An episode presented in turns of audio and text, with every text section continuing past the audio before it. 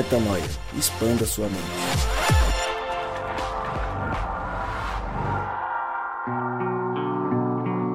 Sim, sim, sim, está no ar mais um podcast Metanoia e você é muito bem-vindo ao podcast Metanoia número 222 e se eu fosse um belíssimo de um locutor de bingo, o que eu diria, Rodrigo Maciel? Que são três patinhos na lagoa. No bingo ele não tem esse prazer, porque só vai até, sei lá, 60, 70. Eu tenho o prazer de dizer que são três patinhos na lagoa. Piada sem graça, ninguém deu risada, seguimos o jogo. E eu sigo dizendo, mesmo com a cara lavada aqui agora, que meu nome é Lucas Vilches. E nós estamos juntos nessa caminhada. Lembrando você que você pode ouvir todas as nossas piadas, todas as nossas é, execuções de assuntos aleatórios lá no nosso site, portalmetanoia.com. Toda terça-feira, um novo episódio. Segue a gente no Instagram, segue a gente no Facebook, segue o Rodrigo Maciel, a Mari Moraes, o Gabriel Zambianco. É isso aí. Siga a gente, escute a gente em todas as plataformas de áudio existentes neste mundo, já que 2019 foi o ano do boom dos podcasts e 2020 continuará dessa forma. Inclusive eu recebi hoje o fechamento do ano do Spotify, Rodrigo Maciel. Encaminhei para você, você viu que belezinha, que coisa mais fofa que o Spotify, que o Spotify faz por nós no encerramento da temporada. Você tá na paz, Rodrigão? Eu tô na paz, graças a Deus. Primeiro queria te dizer que eu também pensei nos três patinhos da lagoa, não tive como fugir disso. Na hora que você tava falando, eu fiquei pensando, rapaz, 222 é três patinhos na lagoa. E, e até não, a gente pode falar isso com tranquilidade agora, porque a Mari, que tinha problema de ornitofobia, que é medo de pássaros, hoje está curada e conosco no podcast para comemorar a sua cura junto aos três patinhos na lagoa, né, Mari? Oh, a gente é quase a Xuxa e os baixinhos, né? Que daqui a pouco, sei lá, a gente vai chegar nos cinco patinhos, mano. Vai ser demais, hein?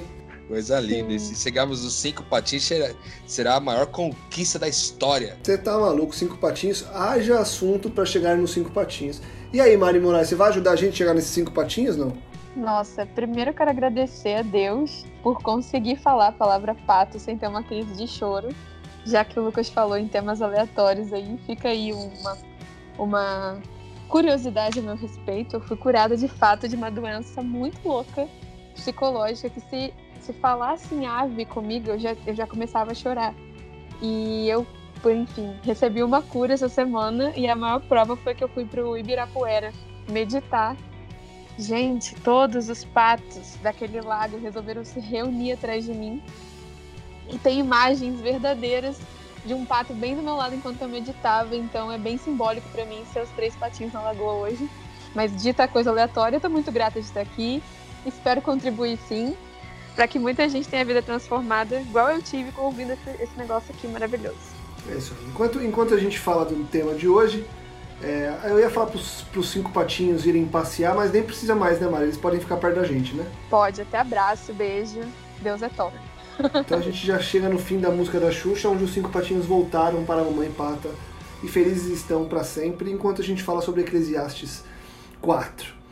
Rodrigo Maciel, você hoje sugeriu que a gente se debruçasse sobre um trecho do livro de Eclesiastes. É, e um trecho que traz uma reflexão muito bacana. E eu queria propor que você abrisse tua Bíblia aí, a Bíblia é a mensagem que a gente tanto gosta de usar como referência, para ler o trecho que a gente vai é, conversar sobre. Mas antes de ler esse trecho, Rô, queria que você falasse o que, que te incentivou a trazer essa discussão para cá é, e dá um spoiler aí do que, que você quer que a gente. É, qual que é o, o nosso foco? A gente quer chegar onde lendo esse texto? Então, o que, que te incentivou? A gente quer chegar onde? E, e aí no final já ler pra gente começar uma discussão aqui, pode ser? Pode ser sim, Lucas. Bom, o que me, me inspirou a trazer para o Metanoia esse texto é, foi que a gente estava ouvindo um, um podcast a respeito de solidão né, de vida em comunidade, é, um, fazendo um contraponto aí entre solidão e vida em comunidade, onde o, o preletor ali, quem estava falando era o Paulo Júnior, é, que é um, é um das grandes referências da gente aqui, E ele falava sobre, usou, passou a usar esse texto de Eclesiastes 4, dando uma, uma, uma letra para gente a respeito do que, que, do que, que as escrituras oferecem de sabedoria quanto a viver sozinho, né? Porque a gente, é, nós todos aqui vivemos em cidades que são metrópoles, e metrópoles em geral são cidades onde as pessoas trabalham muito e em geral não cultivam é, como poderiam é, laços, né? Nem, se, é, nem de amizade, nem sequer muitas vezes laços familiares. E isso é, acaba por, por sendo um grande desafio para que a gente possa viver, desfrutar de uma vida em paz, com tantos benefícios né, que existem de a gente poder caminhar junto com alguém. É, há textos, recortes desse texto que são usados para casamento, há textos que são usados para pessoas que são solteiras, há, há recortes utilizados para quem trabalha demais, enfim. Eu acho que a gente tem um recheio muito agradável para conversar sobre vários assuntos dentro desse texto de Eclesiastes, que está limitado aí aos versículos de 7 a 12 do capítulo 4 de Eclesiastes, mas que vai trazer muita sabedoria e expansão de mente para a gente em todas essas áreas aí. Então vamos lá, eu vou, eu vou ler na versão A Mensagem, de Eudine Peterson. É, é uma paráfrase da palavra, mas muito parecida aqui com o texto original. E eu leio é, a partir do versículo 7 do capítulo 4 de Eclesiastes o seguinte: Foi então que eu vi outro absurdo da vida, um homem solitário, completamente sozinho, sem filhos, famílias ou amigos, e ainda assim trabalhava como um louco, noite e dia sem parar. Era compulsivo sempre queria mais e mais. Nunca parava para se perguntar por que, que eu estou trabalhando feito um burro de carga, deixando-me de me divertir e quem se importa? Que grande absurdo, completamente inútil. É melhor ter uma companhia do que caminhar sozinho para compartilhar o trabalho e dividir a riqueza. E se um dos dois cair, o outro ajudará, mas sem ninguém para ajudar fica complicado. Dois numa cama aquecem um ao outro, sozinho você pode morrer de frio. Sozinho você está desprotegido, mas com um amigo pode enfrentar o pior. A ajuda de um terceiro será ainda melhor. Uma corda de três filamentos não se rompe com facilidade. Boa, boa. Eu queria começar a puxar esse papo pelo viés que parece ser o principal viés é, direto desse texto. A gente sabe que na, na subjetividade dele, o cerne em questão é a solidão, mas ele bate muito no lance do trabalho, né? E aí uma coisa me chama a atenção e eu queria saber a opinião de vocês a respeito pelo seguinte: hoje em dia você tem uma série de possibilidades de legalmente, por exemplo, no Brasil, é, abrir empresas sem sócios. É, você consegue criar maneiras de ter, independentemente do tipo de negócio, é, a sua construção própria com a tua com o teu rendimento próprio sem precisar prestar contas a ninguém. E a gente também sabe que sendo em uma sociedade ou no próprio núcleo de trabalho CLT, digamos assim, é, a gente corre sempre para o lado que traz mais lucratividade para a gente, né? É o famoso com quanto menos pessoas ou enquanto quanto menos partes eu tiver que dividir, melhor. E de bate pronto o texto diz que não, que o que eu preciso é compartilhar. E aqui ele fala de uma pessoa a mais, mas eu creio que quanto mais pessoas, com quanto mais pessoas eu puder compartilhar aquilo que eu ganho, mais válido é o meu processo de trabalho. E que o contrário disso, o texto já diz o, o como que é a realidade. Vocês enxergam da mesma forma, Mari? Como é que você vê esse começo e você pensou por aí? O que, que você pensa do que eu falei? É, e se você tiver algum outro viés no início desse texto, também seria legal você trazer. É, Lucas. Eu acho que a gente vive um momento muito até contraditório no mundo, assim. Porque eu sou, sou redatora e até escrevo muito sobre isso, sobre essas tendências de cooperação no mundo do trabalho. É, tá muito na moda essa história de coworking, de, enfim, eventos para a gente fazer parcerias, colaboração. Mas ao mesmo tempo a gente vê um sistema que cada vez mais tende ao individualismo. E aí a gente tem que muito mais olhar os frutos mesmo do que um discurso, porque o discurso que está sendo vendido é que nós estamos cada vez mais focados em comunidade. E a realidade é que hoje em dia cada vez menos a gente precisa sair de casa ou falar com alguém para executar qualquer tipo de coisa importante na vida. É, ao mesmo tempo cresce a, quest a, questão de home office, enfim. É, eu acho que, que o sentido o sentido do trabalho é compartilhar. Por que, que eu digo isso? Porque a, quando eu estava na faculdade, né, pesquisava, eu até gostava de, de, desse tema de pensar o trabalho, assim, e eu lembro que o conceito que eu usava era a atividade na qual o ser humano emprega sua força para produzir meios para o seu sustento. E muito, a gente confunde, às vezes, o sustento com comida ou contas pagas e boletos pagos. Mas o trabalho ele existe para providenciar meios para o sustento, mas o nosso sustento é muito mais do que apenas conseguir sobreviver biologicamente. Isso engloba arte, relacionamento acima de tudo. Então, mais do que é, uma forma de viver o trabalho, eu creio que o trabalho ele só é produtivo, ele só produz meios para o sustento quando ele gera um compartilhamento, porque o ser humano é um animal político, o ser humano é relacional espiritualmente e politicamente. Todos os filósofos e o nosso Deus diz isso. Então, basicamente, se não há compartilhamento, se não há multiplicação, se não há relação, para mim é só um jeito de morrer se distraindo um pouco mais, sabe? Não é trabalho. Trabalho produz algo e solidão não produz nada. Eu gostei muito dessa introdução, que ele fala dessa perspectiva da sociedade, né? Eu acho que é uma coisa que, é, quando a gente fala de tipos de sociedade, hoje em dia, com a, com a explosão aí das startups, e de tudo aquilo que a gente tem visto de empreendedorismo, principalmente no Brasil, que tem sido aí um, um berço, né, um, um antro de nascimento de empreendedores de, dos mais diversos tipos e tal, a gente vê um discurso nesse meio das startups de que é muito mais vantajoso que você tenha uma empresa como um, apenas um sócio, né? sendo que você não divide a vontade de executar um negócio, você não divide isso durante é, a construção e o lançamento dessa empresa.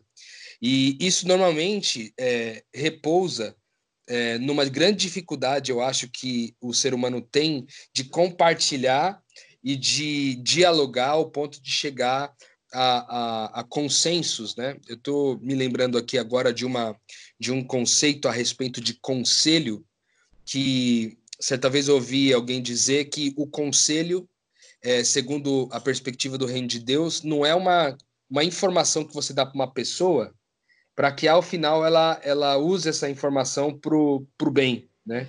O conselho é algo que você forma. Você forma um conselho, ou seja, você junta um grupo de pessoas e esse grupo de pessoas está comprometido com a solução daquele fato. Então, é, o conselho não seria uma informação a ser dada, mas um grupo reunido comprometido a, a resolver aquele determinado problema. E isso faz muito sentido para mim quando a gente fala de sociedade, porque quando eu estou sozinho, eu tomo as decisões é, sozinhas, eu tenho uma grande tentação de me tornar um déspota, né? É, é muito difícil liderar uma, uma empresa sozinho sem me tornar um déspota, porque na prática eu tenho um poder ilimitado sobre meus funcionários, sobre as estratégias, sobre os negócios, sobre os fornecedores, e ao ter o poder ilimitado para todas essas coisas, isso pode se tornar um vício, um entorpecente para mim, de forma que eu, é, não tendo com quem compartilhar, com quem dividir, discutir, dialogar sobre as ideias, eu acabo me tornando alguém que é, se torna quase que como se fosse um ditador. Né? Claro, há todo um discurso de liderança é, no mundo contemporâneo sobre como liderar de maneira colaborativa e etc. Mas eu acho que é uma grande tentação porque todo ser humano tem intrinsecamente um desejo por poder, né? E aqui ele fala muito sobre isso. Ele fala, ele começa dizendo no versículo 7 que é, ele viu que isso era um absurdo. Um cara trabalhar absurdamente, assim, loucamente, compulsivamente cara não tem filhos, ele não tem família, ele não tem ninguém com quem dividir, ele não tem, ou seja, ele não tem nem sócio na empresa, mas ele também não tem absolutamente ninguém é, para poder distribuir essas coisas. Essa, talvez eu também ouvi um cara dizer que quando a melhor forma da gente guardar o nosso dinheiro é na mão dos nossos amigos, né? E eu acho isso que isso faz muito sentido também. O cara tá acumulando, acumulando, acumulando, acumulando, acumulando, quando na verdade ele podia ter distribuído isso, né, para a família, para os amigos e abençoado muitas é, pessoas através de oportunidades de emprego, através de bens, através de, de condições. Isso facilitaria muito aí o desenvolvimento de comunidade, não somente o desenvolvimento individual, né? Então esse começo é, tem toda essa esse, esse, essa advertência, uma certa forma até um conselho é, uma formação de conselho com, de Salomão aqui a respeito de que é muito melhor aí, do partir do versículo 9, versículo 9 e 10, que é muito melhor ter a companhia do que caminhar sozinho é, para compartilhar o trabalho, para dividir a riqueza, e se um dos dois cair, talvez o outro é, consiga ajudar, né? mas se não tiver ninguém para ajudar, fica complicado. Ou seja, quando a gente está vivendo nessa lógica também de sociedade, hoje em dia, é, a gente, cara, é, a gente não está isento né, de, de acontecer com a gente um problema de saúde grave, né, com todos os problemas que a gente tem visto aí, que são problemas psicológicos e tal, é, que depressão, síndrome do pânico, isso pode acontecer com qualquer um de nós, né? E se eu sou sócio de alguém numa empreitada e eu acabo ficando doente por alguma razão, essa outra pessoa pode me cobrir por um tempo, né? Lógico que é, essa, essa visão ela vai acontecer com maior facilidade com pessoas que vivem de acordo com os valores do reino de Deus, né? Porque na prática, às vezes, é, nesse mundo cruel que a gente vive, se um sócio da gente cai doente, é perigoso a gente até ter esse item em contrato para se um cara cair doente, ele depois de um certo tempo pode ser desligado da sociedade sem nenhum tipo de, de direito, coisa do tipo. Eu já vi contratos desse tipo na minha caminhada é, profissional e de empreendedorismo, só para vocês terem uma ideia.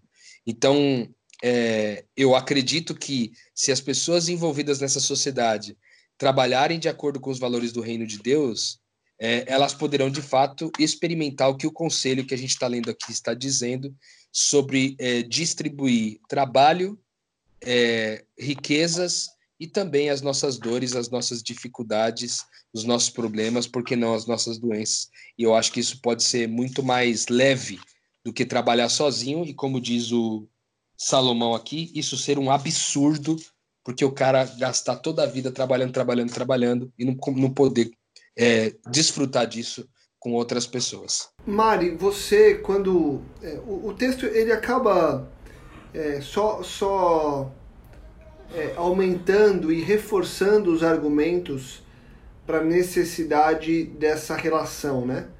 Então ele fala esse trecho que o que o Rô colocou, que se um cair, um outro ajuda, se eles estão em dois, dois na cama se aquecem, e aí depois ele ainda traz algumas outras coisas. É, inclusive no final tem o, o, o, trecho que, que até coloca Deus, o que a gente entende por ser Deus na, na relação, né? É, o ponto que eu queria que eu queria entrar agora é porque a gente tem a gente tem duas maneiras de enxergar, né? Como, como a gente falou, existe um viés mais direto aí, que é, é, o viés do trabalho, que eu acho que a gente pontuou bem nesse começo. E existe o viés que baseia a mensagem como um todo, que é, eu não sei se a solidão ou se o isolamento, né? Porque solidão normalmente a gente parece que está falando de alguém que. É, normalmente a solidão é uma coisa é, passiva, né? É, ah, aquela pessoa é solitária, é, quando a gente fala só solidão, parece algo que a pessoa sofre de. Ah, ele sofre de solidão. E aqui me parece uma coisa proposital, né? Um isolamento, eu diria, um auto-isolamento. E aí a minha questão é, para a gente não ficar só no trabalho, é, eu te pergunto, Mari, esse isolamento que é advertido pelo texto, ele serve para todas as áreas da nossa vida? Você acredita que se a gente trocasse o trabalho por igreja, por família, é, por, não sei, lazer, por academia, enfim, tantas coisas que hoje em dia a gente sabe que as pessoas fazem sozinhas, como por exemplo, você quer um exemplo aí? É, uma, uma máxima que começou a rolar, que, enfim, não, não vou entrar no mérito, mas tem a ver com a, o isolamento de mulheres que decidem é, ter filhos sozinhas, é, mas para ser, para ter o privilégio de ser mãe, mas sem a relação. Então a sociedade está migrando para uma coisa de menos relação, né? Os robôs, é, as series da vida, os atendentes virtuais, enfim, você acha que tem que no fim das contas a advertência é para uma vida de isolamento? É, é verdade. Como a gente conversou no começo, eu vejo essa tendência, embora não seja o que é coerente com o discurso, né, que é propagandeado por aí.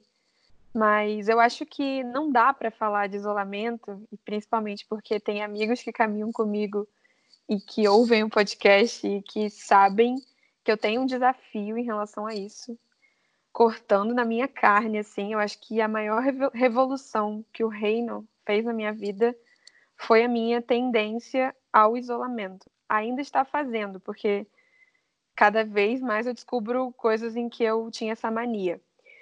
Que, que basicamente, para mim, é colocar um limite é, a partir do qual alguém não pode entrar na minha vida. Eu sou uma pessoa que eu tenho uma facilidade, era, né? Costumava ser, Jesus transformou a minha vida. É, mas eu sou uma pessoa difícil de acessar. Em suma, a Mariana, não o Cristo, é isso. Eu tenho uma tranquilidade, sou uma pessoa educada, polida, tratar as pessoas com simpatia mas existe um limite muito claro da minha intimidade é, que eu tenho muita dificuldade de deixar que as pessoas entrem. E eu já meditei muito sobre isso e cheguei à conclusão de que isso é basicamente uma proteção à dor, porque o que acontece? A, a relação que Deus propõe, e isso tomando como exemplo a Trindade em si, é uma relação de liberdade. E aonde há liberdade, há a possibilidade de dor, que foi basicamente o que aconteceu, né? Que a gente lê na Bíblia, da, da rebeldia de Lúcifer. Alguém não gostou do rolê e resolveu ir contra, e isso custou a morte de um Deus, basicamente. Então, a relação, da, a, a forma como a Trindade nos propõe os relacionamentos é nos dando um exemplo de como lidar, absorver a dor e permanecer em paz, como a gente falou em vários podcasts. Isso a espelho da pessoa de Cristo, que é perdoando, agindo com graça, enfim, vivendo todo esse processo de abrir mão do seu direito pelo outro. Mas o nosso mundo é não se fala disso. Existe, na verdade, um extremo que é o controle nas relações, e isso eu estou aqui abrindo uma opinião minha. Quando eu vejo, por exemplo, um casal de 90 anos de de 50 anos de casados, eu não, eu não costumo, eu, Mariana, na minha vivência, eu, eu não sei, eu não costumo romantizar isso, entendeu? Porque eu penso que os casamentos, eles eram muito pautados no controle, sempre foram. Tipo, e naquele modelo abusivo de lar, muitas vezes, em que a gente evita a liberdade para que não haja dor. E existe um outro extremo, extremo contemporâneo, já que não cabem mais essas relações onde você tem uma aparência de perfeição em relacionamento como era antigamente. É, mas, enfim, a adaptação para evitar a dor é o isolamento. São pessoas solitárias que moram sozinhas, e, enfim. Eu me encaixava muito nesse modelo, assim. E, e eu percebo que, que essa falta de maturidade de lidar com dor, ela vai se, ela vai permanecendo, mesmo com sistemas mudando, ficando modernos e tal. E eu digo que não é fácil para mim abrir mão disso, porque eu me sinto, me sentia muito empoderada com essa capacidade, que é muito exaltada hoje em dia de se livrar de pessoas que não me causam bem. Mas hoje no reino eu tenho desafiado, me desafiado, derramado muitas lágrimas. Hoje o Rô mesmo acabei chorando pra caramba numa, numa chamada por causa disso. Porque eu gostaria de, de, de coisas que não, me desafiassem nesse sentido, que eu pudesse apenas fazer minha parte ficar na minha, entendeu? Só que Deus, ele não está comprometido com o meu prazer, ele está comprometido em me fazer parecida com Cristo. Então, nesse rolê, o, o, isolamento não tem mais lugar. E essa nova Mariana tem chocado bastante a minha e as pessoas próximas. Boa. Ô Rô, E, e na tua visão aí, como é que a gente é, supera? A Mari deu uma pincelada e ela trouxe um pouco da, da vivência dela, do testemunho aí dela. E acho que a gente chega num ponto importante de virada aqui do podcast, usando como gancho o, a história que a Mari nos contou aqui, que é o seguinte, como é que eu venço essa tentação por esse isolamento? É, como é que eu continuo buscando estar com as pessoas? Existe um, um, um limite para eu suportar certas relações? Óbvio que não estamos falando aqui de relações abusivas, aqui seria até um outro tema, é, e, e, não de qualquer relação, mas eu digo, é, os traumas, até que ponto a gente deve ou não, se é que, que é tão matemático assim também, mas até que ponto que a gente deve ou não é, suportar certos é, traumas pessoais a fim de vencer esse isolamento, como é que a gente busca uma vida de comunidade para ter realmente essa experiência que no final não vai ser chamada de absurdo por nós mesmos? Olha, eu acredito sinceramente que quando Deus criou o homem e depois ele fez para ele uma companhia, é, isso deixa claro para a gente que não é bom que o homem viva só. E o próprio Criador da, da humanidade disse isso, que não é bom que o homem ficasse só. Então, essa, essa, essa declaração fala muito sobre a nossa identidade. Uma vez que a gente foi criado em imagem e semelhança de Deus, que é uma relação Deus Pai, Deus Filho e Deus Espírito, a gente também entende que o ser humano sozinho não é ser humano na sua totalidade. O ser humano só é ser humano de fato quando ele compreende o outro quando ele entende o outro, minimamente.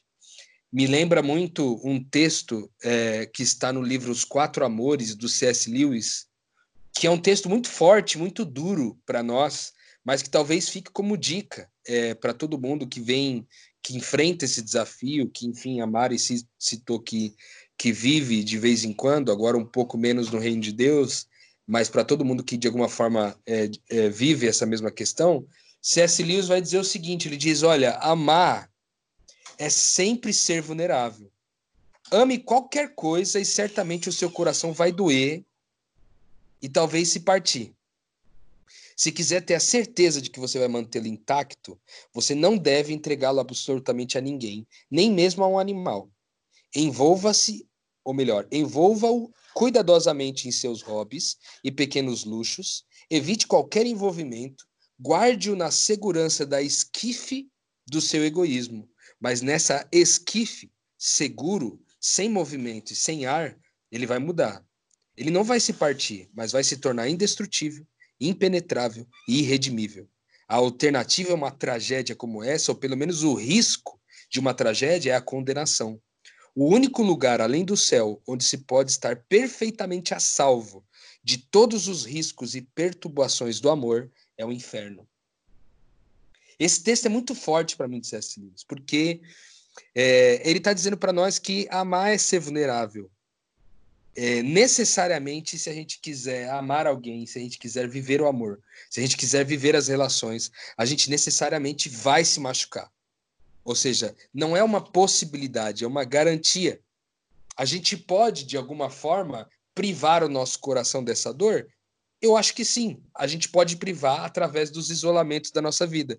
Só que C.S. Lewis vai chamar atenção para a gente aqui dizendo o seguinte: olha, guarda teu coração desse jeito, assim, nos seus hobbies, nos seus pequenos luxos, evitando o envolvimento com as pessoas, guardando é, o seu coração na esquife ou no, ou no caixão do seu egoísmo, e aí, desse jeito, ele vai ficar impenetrável, ele vai ficar indestrutível, ele vai ficar irredimível, de forma que só o inferno vai poder dar conta de você. Ou seja, é, é uma palavra muito forte de, C.S. Lewis dizendo que não há lugar no céu para pessoas que vivem é, em pleno isolamento, por decisão própria, sabe? Não existe lugar é, na, na eternidade para esse tipo de pessoa, justamente por causa do conceito que falamos antes, de que para ser ser humano, você precisa considerar o outro. Não dá para ser humano se você não considerá-lo. Até a psicologia vai falar sobre isso, de forma quando ela diz que você só tem percepção sobre si mesmo, que você existe a partir da opinião do outro. A partir do outro te constatar, você consegue então constatar que você existe. Se não houvesse o outro, você não constataria isso. Talvez seria uma ilusão, talvez seria uma, uma loucura aquilo que você está vivendo. Mas você consegue constatar a partir da, da, da presença do outro. Isso ressignifica muito as nossas relações, de forma que o que C.S. Lewis está dizendo para nós é experimente o amor, experimente o risco da dor, experimente o risco de se de se relacionar com outras pessoas. Caso contrário, seu coração vai ficar duro demais e talvez não tenha redenção para ele. Queria avançar um pouco é, e aí abro para vocês trazerem outras ponderações com relação a esse meio todo, mas eu acho importante a gente colocar um elemento aqui, que é o elemento do trecho final do texto, quando ele fala é, da corda de três filamentos, né? que aí ele coloca o que a gente vai entender sendo o elemento do eterno, não que a gente já não tenha pontuado isso, mas acho que vale a pena a gente bater agora, já que a gente falou muito das relações. Acho que é importante a gente colocar o papel da, da relação espiritual diretamente com o Pai.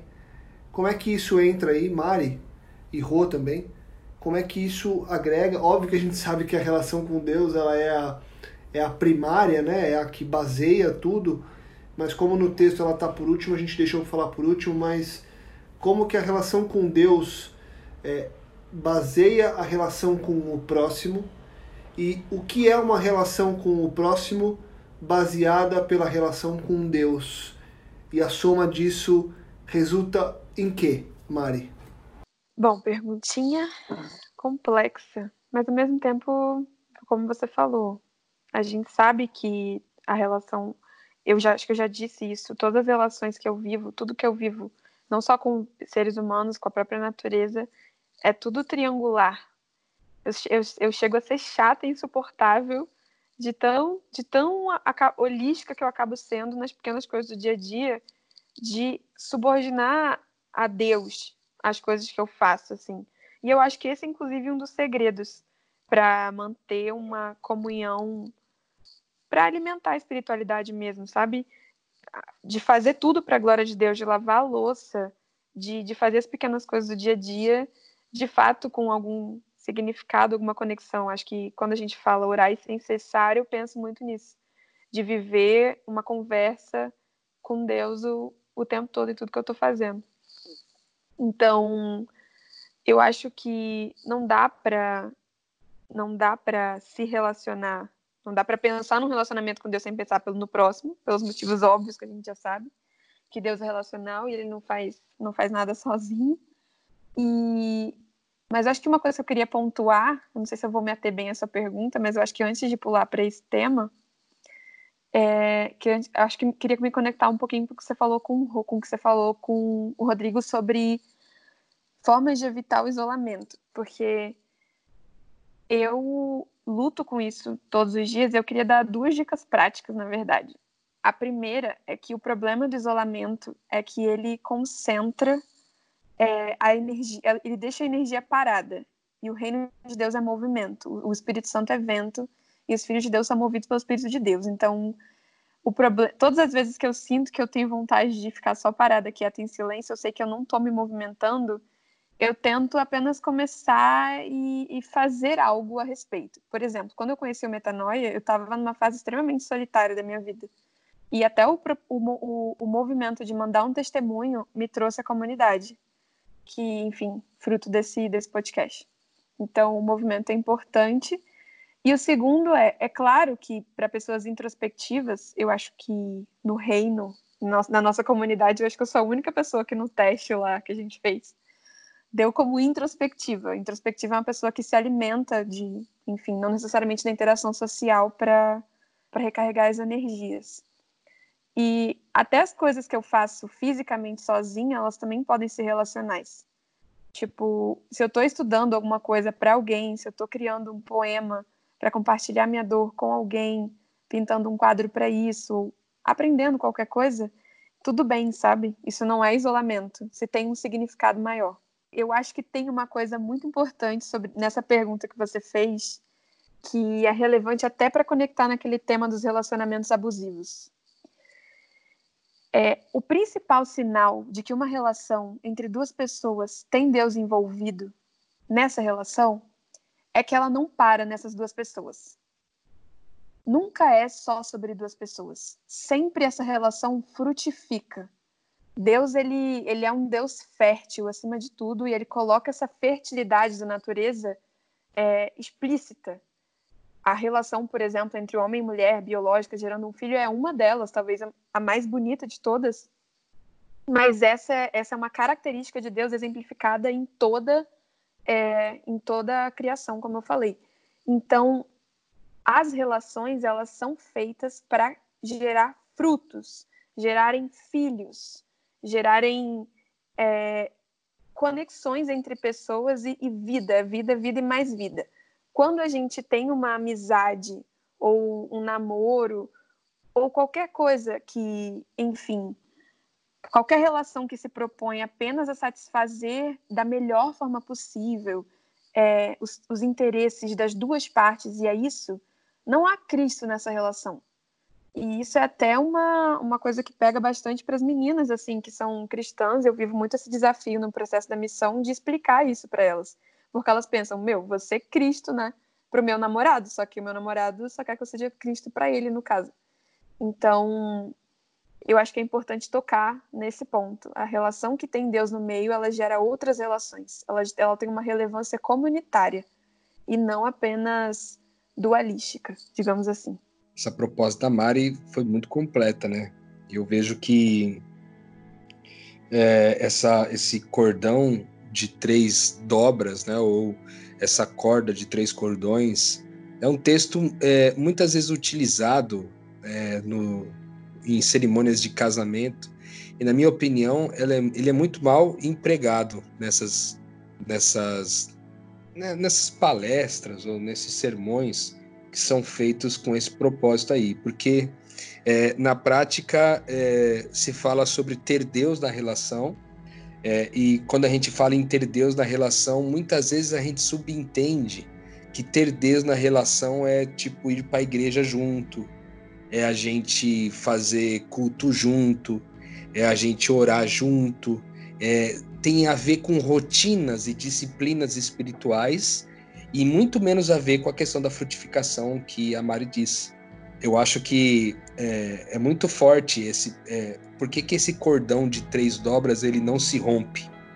Por que, que quanto mais dobras há em um cordão, ele não se rompe? Porque a frutificação de uma relação é, de forma a multiplicar tudo aquilo que Deus depositou na nossa vida, de forma que a bênção, então, é, não é aquilo que a gente tem, mas é aquilo que a gente é para o mundo, é, ele vai se tornando cada vez maior e a possibilidade de haver um rompimento é muito pequena, porque toda essa frutificação tem raízes, né? Essas frutas têm galhos, que tem tronco, que tem raízes e raízes que têm um solo com é, nutrientes, etc. Ou seja, é uma produção é, de é uma produção, uma multiplicação, uma fertilização segura e robusta e não somente voltada é, a ritos, né? Ainda trazendo para dentro daquela, daquela discussão da relação com, é, com um sócio, algo do tipo, também é muito forte, né? Porque muita gente fala sobre sociedade é, cristã no sentido assim, ah, você tem lá os dois sócios são cristãos, e por isso eles têm um cordão de três dobras. Não, não necessariamente. Porque um cara se dizer cristão não necessariamente leva ele a frutificar nas relações. O que leva ele a frutificar nas relações é uma consciência de identidade de que ele é Cristo e porque ele é Cristo, ele necessariamente multiplica. E ele vive para multiplicar, ele se ele se empenha nesse processo. Então, o que eu queria adicionar em relação ao que a Mari falou é só isso, não tem a ver, nós não estamos falando de adição de rituais, adição de tarefas em conjunto que envolvam o nome de Deus. A gente está falando sobre juntos desenvolver um propósito, de desenvolver é, decisões, escolhas, missão, visão e valores que contemplam a melhora do mundo, a frutificação, a fertilização de mais filhos de Deus, de mais projetos que podem mudar a vida das pessoas. Então, de fato, essa corda é muito mais difícil de quebrar, porque ela está amparada num propósito e não somente é, em dois indivíduos, uma reunião de indivíduos solitários tentando não ser solitários, mas é uma união de dois indivíduos seguros da sua identidade, que jamais tem a ver com solidão e tem tudo a ver com comunidade e comunhão. Por isso, eu acredito que esse, cordão de três dobras não se rompe e, e eu, eu gosto de pensar que um pouquinho antes dessa questão do, do, do, da corda de três filamentos aí, ou do cordão de três dobras, ele diz que sozinho a gente está desprotegido, mas com um amigo a gente pode enfrentar o pior. Né? Há uma, uma noção de que a gente a gente está melhor protegido se a gente está rodeado de gente, né? É, se a gente está rodeado de relações que de fato são essas que, que frutificam. Isso para mim faz muito sentido voltando para a parábola da videira, onde Jesus diz que aquele ramo que está conectado na videira, mas não frutifica, só serve para ser jogado no fogo e queimado. E eu creio que não é isso que a gente espera desenvolver no reino de Deus. Ao invés de viver como ramos que são apenas parasitas que sobrevivem de relações, mas não traduzem a natureza dessas relações, é, a gente poder viver efetivamente como, como ramos que são podados para frutificar ainda mais é, e não viver dessa forma isolados, podendo frutificar em, em conjunto e tendo frutificado em conjunto ficar cada vez mais forte. É, eu só queria adicionar uma coisa, é que provavelmente tem muita gente ouvindo esse podcast que tá tipo, nossa, óbvio que eu quero mais amigos, mais é, gente na minha vida, eu sinto falta de pessoas e tudo mais. Mas eu queria também apontar é, ainda nesse finalzinho, antes de terminar, que esse cordão de três dobras em que Deus está presente é porque as duas partes se subordinam ao jeito de Deus de propor as relações. E qual é o jeito Cristo de viver as relações? Eu não entro na relação preocupado com o que aquela relação vai me dar, mas no que eu tenho a entregar para aquela pessoa. E isso já é extremamente complexo, porque é muito de caso a caso, tem relações que a melhor, a melhor coisa que você tem a entregar é um distanciamento, por exemplo, em relacionamentos abusivos, porque você permanecer naquela relação perpetua um ciclo de violência e alimenta, inclusive, é, as, as dificuldades mentais da pessoa que está sendo abusiva. Mas qual é o ponto? Pare, se você quer que Deus proponha relações para você, e, e te apresente isso, medite sobre aquilo que você tem a entregar para a família de Deus. Todos nós temos carências, claro, mas das nossas, nosso Pai já cuida. A gente medita nas coisas que, que dizem respeito às coisas do alto, né? E todo o resto será acrescentado. Isso é uma promessa. Então, é um conselho prático para quem está ouvindo e pede muito a Deus por amigos, por namoro, por qualquer coisa, por qualquer coisa que englobe relações, mas às vezes Deus não dá porque com essa própria relação, com esse espírito de reivindicação, de carência, de ser suprido e não de entregar, qualquer relação que você tenha, você vai transformar em maldição. Você não vai estar tá reproduzindo um cordão de três dobras, porque você não está se relacionando da forma como Deus propõe. Então, enfim, da próxima vez que você entrar, for num rolê, na igreja, em qualquer encontro dos amigos, no trabalho, chegue no convívio pensando naquilo que você tem para entregar porque dessa forma é impossível a gente ficar sozinho. Mas as pessoas mais sozinhas que eu conheço são as que estão muito mais preocupadas em receber das relações e não diretamente do pai tudo aquilo que a gente precisa. Espetáculo a gente pensar é, em focar nossa vida nas relações e buscar aqueles que já estão conseguindo viver dessa forma para que a gente saia é, desse isolamento e consiga viver algo que não um absurdo como propõe o texto para aquele que vive de forma solitária. Acho que fica uma, uma reflexão boa, fica uma expansão de mente boa e que no fim das contas a gente consiga é, viver em comunidade e com cada vez mais compartilhamento de vitórias e também as derrotas, claro, uns com os outros. Obrigado por esses momentos juntos. Apesar de distantes, a gente está perto pelas conexões e pelas metanoias. Então, valeu, Rô, valeu, Mari. É mais um dia de expansão de mente que só vale a pena porque a gente expande a mente juntos toda semana, semana após semana. E para você que escuta a gente, é, faça o mesmo, não guarde só para você essa expansão de mente. Compartilhe com alguém, compartilhe, divulgue, ajude que mais pessoas também possam expandir a mente, porque você ouvir tudo isso e guardar só para você também vai ser um absurdo, porque a solidão do conhecimento também é uma solidão. Então não se isole com aquilo que você recebeu e compartilhe com mais pessoas também. Semana que vem a gente volta para continuar as nossas expansões de mente, para continuarmos juntos nessa caminhada. Obrigado mais uma vez. Metanoia, expanda a sua mente.